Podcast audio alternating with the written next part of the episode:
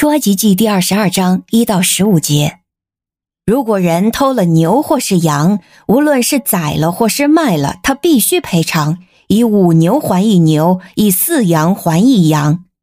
窃贼挖窟窿入屋的时候，如果被人发现，把他打了，以致打死，打死人的就没有流人血的罪。如果太阳出来了，他就有流人血的罪。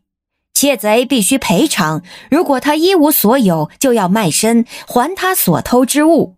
所偷之物，无论是牛、是驴或是羊，如果发现在他手中仍然活着，他必须双倍偿还。如果有人在田间或葡萄园里放牲畜吃草，任由牲畜到别人的田里去吃草，就必须拿自己田间最好的或自己葡萄园中最好的赔偿。如果火烧起来，烧着了荆棘，以致把别人堆积的禾捆、树立的庄稼或是田园都烧尽了，那点火的必须赔偿。如果人把银子或家中物件交给邻舍看守，这些东西被那人的家被偷去，如果把窃贼抓到了，窃贼就要双倍偿还。如果找不到窃贼，那家主必要到审判官那里查明他有没有下手拿去邻舍的财物。任何争讼的案件，无论是为了牛、驴、羊、衣服，或是什么遗失了的东西，如果一方说这是我的，这样，双方的案件就要带到审判官面前，审判官定谁有罪，谁就要双倍偿还给他的邻舍。如果人把驴、牛、羊或是任何牲畜交给邻舍看守，牲畜死亡、受伤或是被赶去，又没有人看见，两人必须在耶和华面前起誓，表明他没有下手拿去邻舍的财物。如果物主接受那誓言，看守的人就不必赔偿。如果牲畜真的从看守的人那里被偷去，他就要赔偿给物主；如果真的被野兽撕碎了，看守的人就要把被撕碎的带来做证据，这样他就不必赔偿。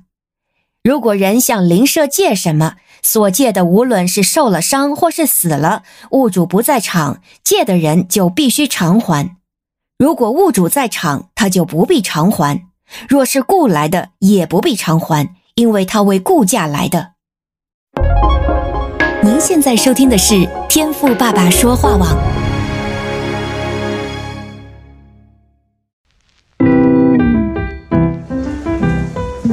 美好的一天，不论你是在早上、中午还是晚上，向您推荐一款能够滋养你灵魂的特调饮料。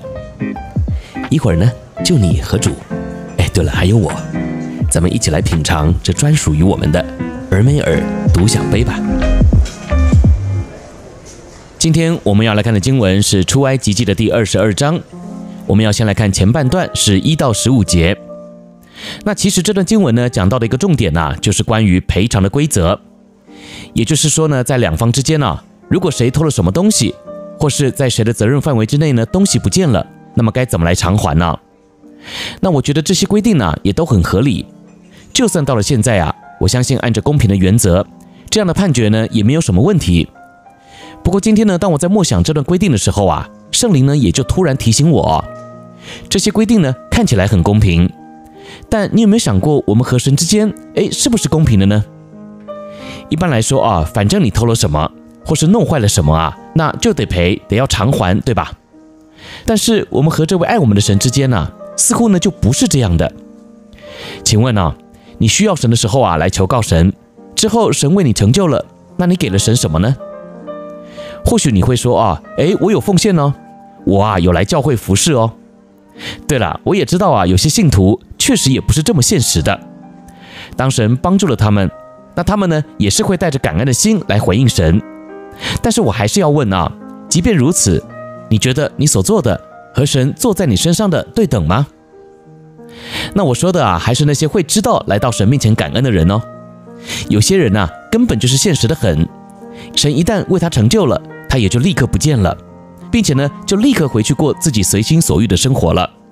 那你说这样是不是就更不公平了呢？那今天呢，我也想要借由这样的反思啊，来提醒你，人与人之间，我们都讲求公平，因为我们总不希望吃亏。而法律的制定呢，也是尽量要维护公平的原则，但是身为基督徒，我们既然认识了这位神，也感受到了神是这样的爱我们，那我们是不是就也应该尽其所能的来回应这位爱我们的主呢？我这样讲啊，你不要误会啊，好像我是在告诉你，我们可以做些什么，或是拿什么东西来和神交易啊。我反而呢是要提醒你，我们就算做的再多，奉献再多的金钱，也不足以回报神在我们身上所做的一点小事。那我就举个例子好了啊，你我呢都得要呼吸。那说实话啊，这氧气啊，你我吸起来啊是如此的理所当然，也不用你花钱。但你有想过，有一天呢、如果神不再供应氧气了，哎，那你还活得了吗？另外啊，你也可以想想啊，那些生病的人，有些人呢，连自己呼吸的能力也没有了，得要靠着啊那些医疗的器材来帮助他们供氧。那么今天你既然能够爱吸多少就吸多少，而且呢还不需要机器来帮助你呼吸，那你觉得神为我们做的还少吗？老实讲啊，当然不是神做的少。有时候呢，反而是我们已经习惯了与神之间呢，就是可以这么的不公平。也就是啊，我只看重自己的利益，但却无视于神在我身上的恩典还有怜悯。所以今天呢，盼望我们呢，也都能够借由这样的反思啊，来调整自己的心态。如果过去的你呢，真的做得太现实了，那么我邀请你啊，今天呢，就真诚的回到主的面前，用谦卑感恩的心来回应主。那我相信啊，主呢，所向你要的也不多。就是那单纯愿意与他亲近，并且时时对他充满感恩的心也就够了。你要知道啊，这个世界向你所要的是要赔要还，但这位主呢，和你所要的啊，却是要你用陪他来代替还他哦。